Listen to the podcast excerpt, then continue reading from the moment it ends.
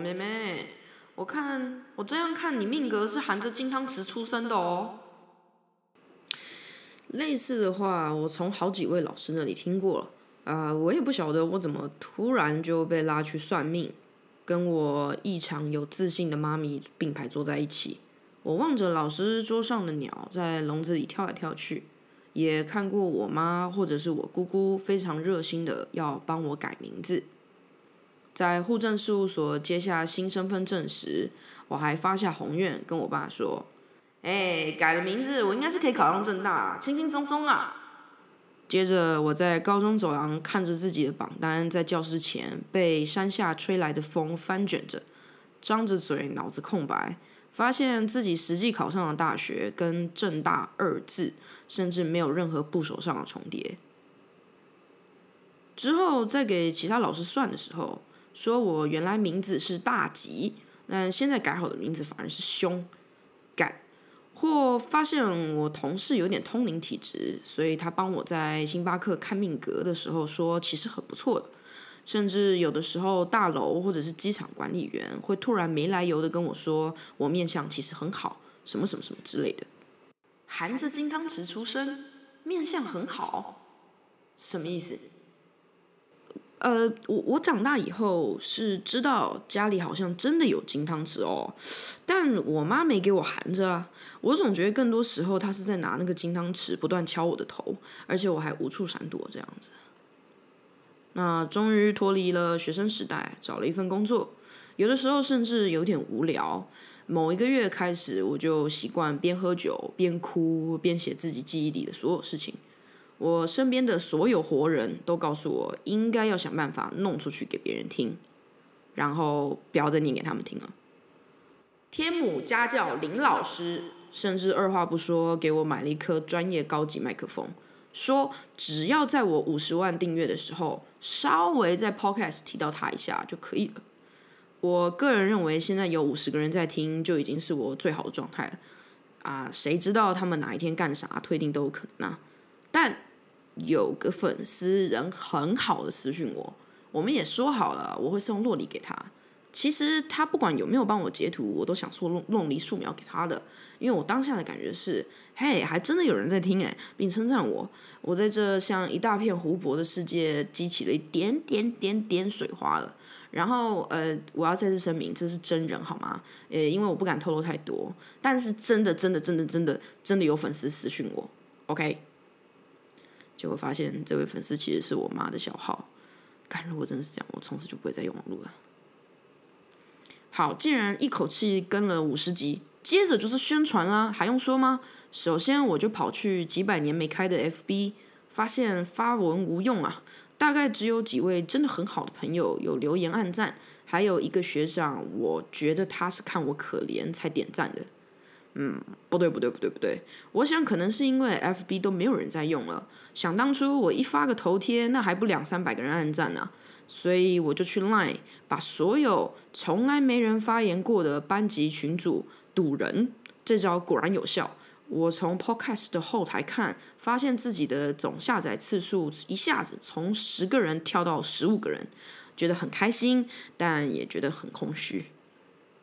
然后我就产生了大胆的想法，我跑去 Line 匿名社群到处发，甚至还不小心闯进人家学校选修开创的群组。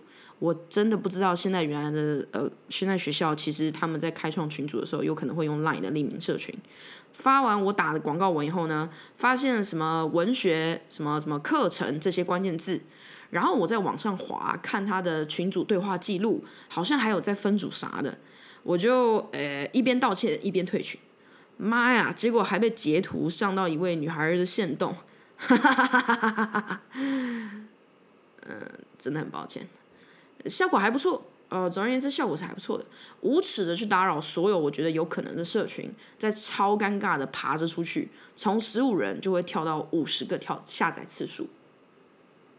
在试图搞清楚 Podcast 后台要怎么用的同时呢，我偶然也发现那种好像很色很色的标题点阅次数最多，例如 Episode 六十五高中少女的情欲幻想。我不仅有一点理解那些大家一直痛斥的标题党所作所为，那如果你不知道什么是标题党的话呢，意思就是说他们会下一些非常耸动的标题，然后你点进去发现内容其实好像也还好，类似这样的情况，那那那就会被叫成标题党。呃，但还好我没有这么这么这么需要点阅率，不然我可能会下一些，比如说，呃，川普假发飞到我车头灯，wink wink，A K A 大奶上，或者是呃，普丁骑熊来我家找我吃我下面，或者是呃，第一次三 P 是跟路灯跟邮箱，呃，或者 fny Tinder 大香蕉初体验之类的这种，我可能就会下这种标题。那最后我想一下，就是还是觉得说实际一点吧，我就决定在 IG 花个三千六下广告，总共三十天。这玩意儿真的很有趣，会随机帮我分配到线动，或者是贴成文章去发给那些网络上我根本不认识的人。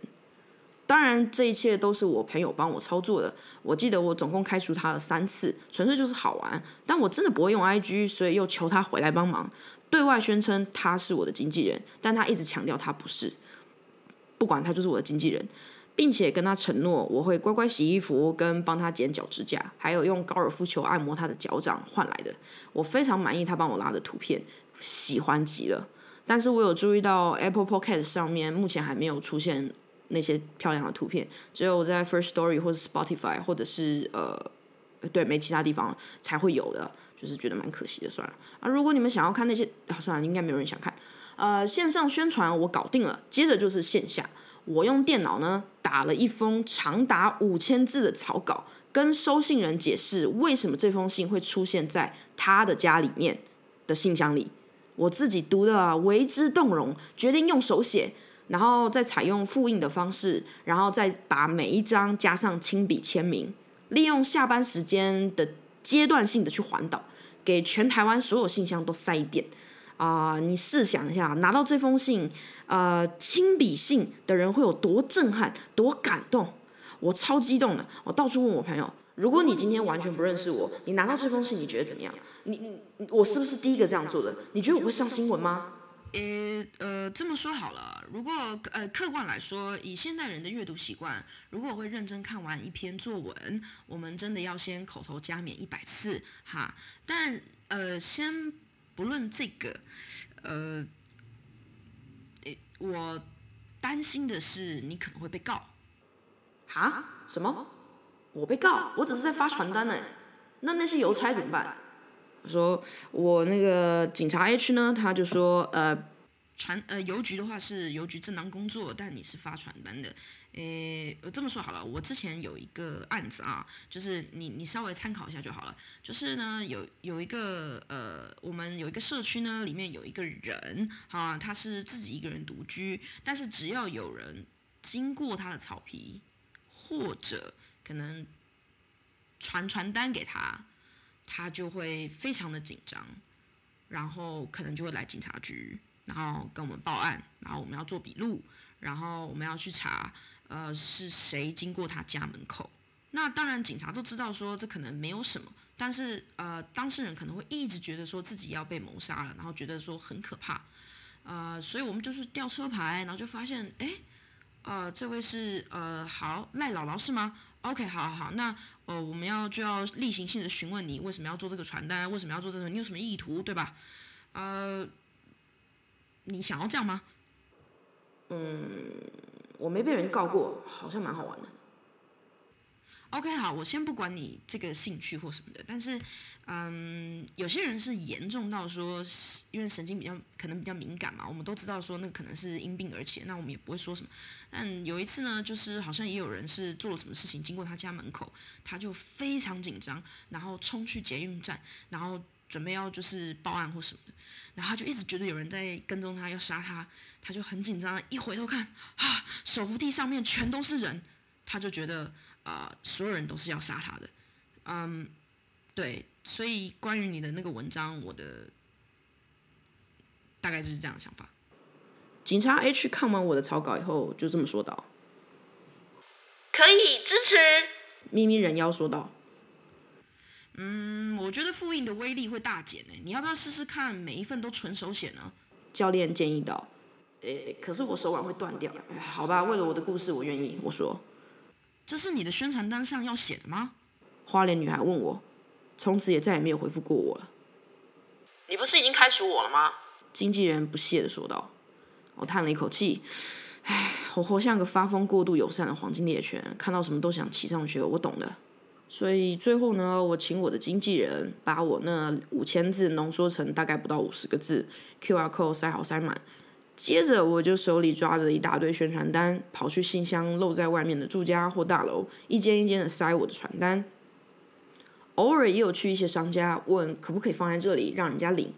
最后我落脚在小巨蛋斜对面那个十字路口，很不好意思的到处问人要不要我的宣传单。大太阳三个小时，脚趾发痒。最后我成功发出三张宣传单，我我真的是很特殊，我很满意。我拿着那一大叠发不出去的传单，跟一位无敌风火轮并排在一块儿，茫然的看着小巨蛋一闪一闪的在播映的广告。知道一间间删传单其实也不太可行了，啊，就是喜欢到处拎 flag，然后完全做不到这样子。嗯，主要可能还是要放在某个地方，比如说像书店啊，或者是大学的系办啊，或者是可能呃一些小小间愿意支持 podcast 的餐厅之类的啊。想看的人呢，只要决定想不想看就好了。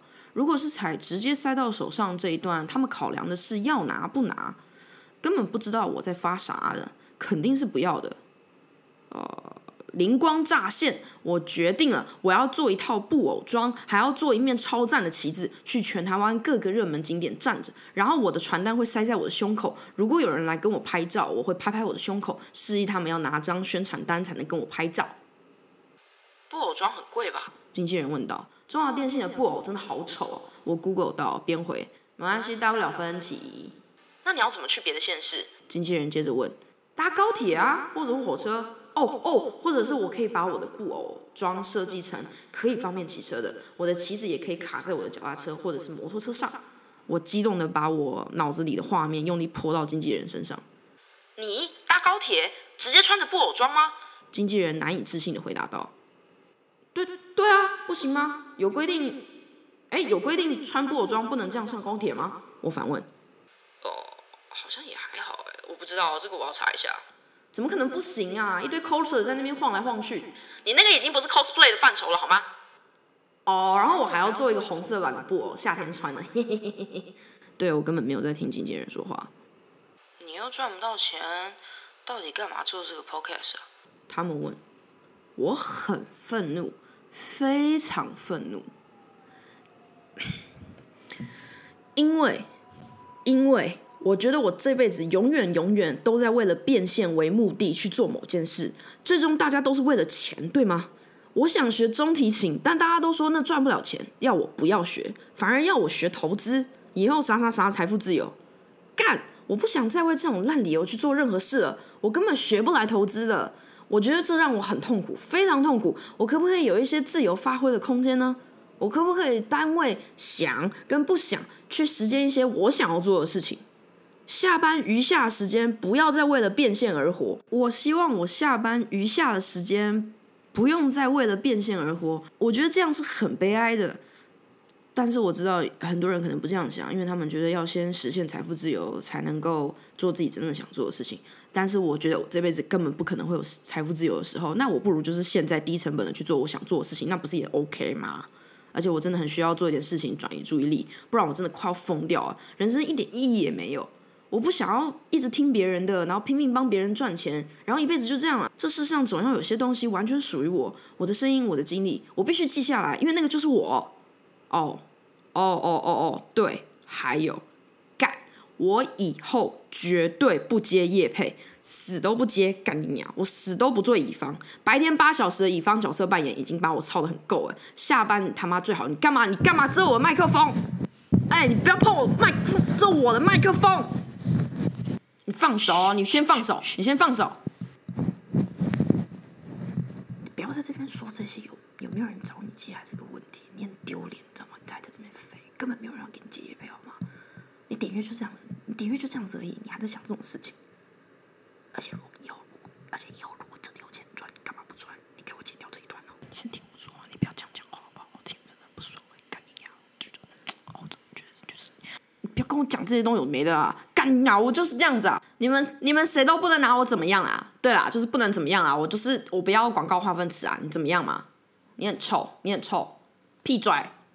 你自己明明也有投放广告的 IG，你这智障！你妈是拿汤匙把你的脑子敲坏了吗？你给我停止，按停止，现在就停止，停止，停止录音！干，说完了没啊？妈，这是我的 podcast 啊！干你娘！我跟你讲啊，我就是这样子啦！我拒绝让我的 podcast 变广告划分词啊！干，我拒绝啊！我拒绝，拒绝，拒绝！你给我过来，快点给我过来！现在就过来，先过来，我们先谈一下。不要啊，谈一下就好了。你先过来，快点啊！干！